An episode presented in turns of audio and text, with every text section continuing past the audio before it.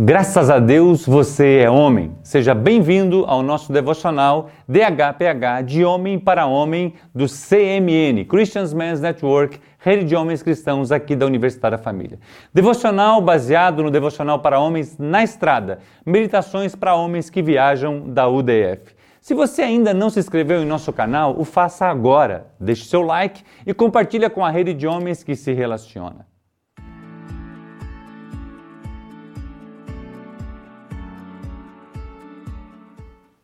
John Kitna compartilha nesse devocional sobre alguns heróis da Bíblia que lutaram com Deus ao seu lado. Segunda Crônicas, capítulo 20, versículo 3 nos diz: Então Josafá teve medo e se pôs a buscar ao Senhor e apregoou jejum em todo Judá. Ainda segunda, segunda Crônicas 20, 12b, e não sabemos nós o que fazer, porém os nossos olhos estão postos em ti. Quando pensamos em homens que foram heróis na Bíblia Sagrada, logo vem à nossa mente Davi, Daniel, Elias, Sansão, Pedro, mas não vem rapidamente em nossa mente Josafá. E estaríamos errados em não ter esse grande homem de Deus como referência para a nossa edificação e também para o nosso aprendizado. Josafá descobre que três diferentes grupos de pessoas se levantam para lutar contra ele. Olhem a reação deste homem. Ele não procura seus conselheiros, ele não consultou seus comandantes, ele não contou aos seus soldados e nem tentou levantar a moral das tropas. Ele imediatamente buscou a Deus em oração e pediu seu socorro. Uau! Ele reconhece o seu estado. O texto diz que ele ficou com medo. Muitas vezes as pessoas com medo se fecham e tendem a fugir da situação ou ficar desesperado imaginando o que vai acontecer. Mas percebam a ação deste homem teve medo e se pôr a buscar ao Senhor. Uau! Provérbios 11, 8, o justo é libertado da angústia. Em Salmo 18, 6 fala, na minha angústia invoquei ao Senhor, gritei por socorro ao meu Deus. Ele do seu templo ouviu a minha voz e o meu clamor lhe penetrou os ouvidos. Salmos ainda 50, 15 nos falam, invoca-me num dia de angústia e eu te livrarei e tu me glorificarás. Uau! Outra ação deste homem, ele declara um jejum para todo o país com o propósito de ouvir como Deus queria que eles lutassem nesta batalha. Que homem de Deus, que chama o povo à oração e ao jejum e reconhece que precisam de Deus. Não sabemos o que fazer, mas os nossos olhos estão em ti. Essa foi a palavra de Josafá. Muitos, depois de tentarem muitas coisas e não funcionarem, fazem aquela oração: Deus, eu tentei de tudo, faz alguma coisa por nós. Ou seja, a ação sem direção de Deus é esforço jogado fora. Como tem sido o nosso tempo de oração e de jejum? O que podemos ver na maioria dos casos é uma atitude que considera os homens que oram e que buscam a sabedoria de Deus em todas as áreas de suas vidas como sendo homens fracos. Uau! Quantas vezes, ao falarmos para as pessoas que iremos orar por elas e pela situação na qual se encontram, vemos o seu semblante, uma leve e algumas vezes clara decepção, pois, pois esperavam uma ação fora do contexto da oração. Como se nós pudéssemos resolver muitas das situações. Outro detalhe que é fácil ser visto: a pessoa não sabe o que fazer, não tem uma palavra de sabedoria vinda de nosso Deus, nenhuma direção e querem agir por elas mesmas, ou seja, esforço em vão. A Bíblia fala: não se estribe no vosso próprio entendimento. Os filhos de Eli levaram a arca do Senhor pensando que esta ação traria a presença de Deus no arraial e poderiam vencer os inimigos.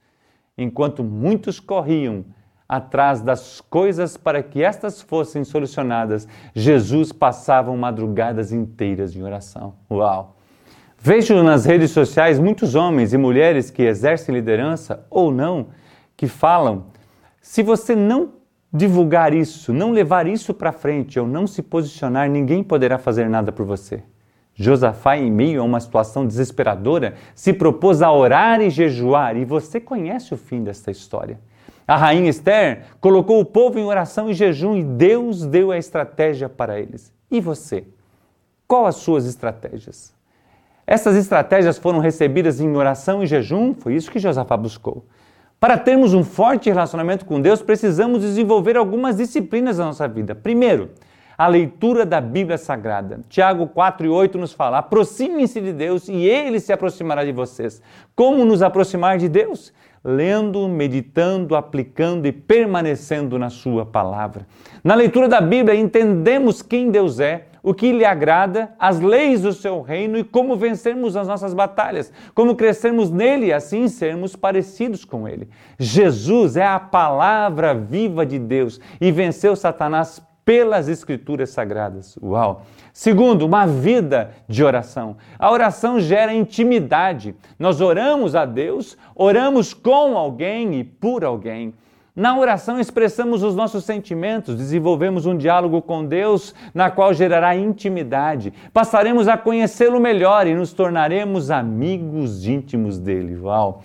O homem que ora se torna um valente, inteligente, sábio, destemido, confiante, terno, visionário, resistente, ousado, enfim, um homem de verdade. Jesus orava e ele é o nosso padrão em tudo. Terceiro, arrependimento. Ao desenvolvermos o hábito da leitura da palavra, da oração e do jejum e de termos um relacionamento com Deus, passaremos a conhecer melhor nós mesmos e conheceremos de forma mais clara as nossas falhas e os nossos pecados. Ele já conhece quem somos, sabe de nossas estruturas e trará revelação ao que precisamos nos arrepender, confessar, entregar e deixar na cruz e vencermos em nome de Jesus. O evangelho do arrependimento ele é real e verdadeiro e Jesus está sempre à disposição para nos perdoar e nos dar uma nova chance. O escritor aos Hebreus fala que o sangue de Jesus Cristo nos purifica de todo pecado. Arrependei-vos. A Bíblia fala em Atos 17 e 30 que Deus ordena a todos os homens em todo lugar que se arrependam.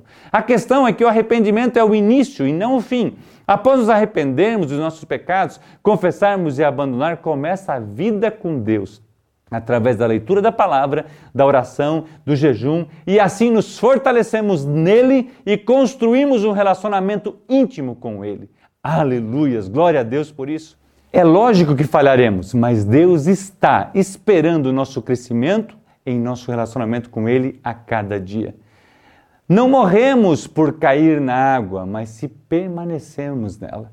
Por isso, sempre lembro a você da importância de caminharmos juntos no currículo CMN Obridade, pois entenderemos quem somos que quem Deus é e do poder do sacrifício de Jesus. Passaremos a não sermos aqueles cristãos onde os outros precisam resolver nossas questões, mas assim como Josafá, buscaremos em Cristo Jesus a solução e também o que ele tem para o nosso presente e o nosso futuro. Vá à luta com Deus ao seu lado. Graças a Deus, você é este homem que busca as suas soluções em Deus. O nosso próximo devocional terá o tema Saúde para o teu umbigo e medula para os teus ossos. Nós somos CMN, nós resgatamos homens, nós resgatamos famílias. Que Deus te abençoe e um grande abraço.